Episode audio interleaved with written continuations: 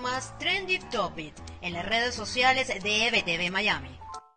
Hola, soy Karen Aranguibel y esto es lo más trendy en redes sociales de este 23 de noviembre. Comenzamos con Venezuela, donde el dólar amaneció por el cielo y activó las alarmas de los venezolanos. Entre 900, 950 y casi un millón de bolívares por dólar. Así se cotizó este lunes la moneda norteamericana en los mercados paralelos de la nación caribeña, en donde la economía está arropada por una hiperinflación con índices históricos en América Latina, que se traduce en más pobreza y miseria en el país. La otra noticia que se hizo viral rápidamente este lunes fueron los anuncios del Instituto Nacional de Aeronáutica Civil sobre la reactivación de vuelos internos y la autorización de nuevos destinos internacionales como Rusia y Bolivia. Y lo que no pasó desapercibido fue el cumpleaños del dictador. Aunque desde el régimen intentaron posicionar buenos deseos y felicitaciones, los mensajes con los verdaderos deseos de los venezolanos corrieron como pólvora en las redes sociales. En tanto, en los Estados Unidos, la designación de quien sería el nuevo secretario de Estado en sustitución de Mike Pompeo y el primer latino en liderar eh, el Departamento de Seguridad Nacional fueron los anuncios que acapararon la atención de los medios y las redes este 23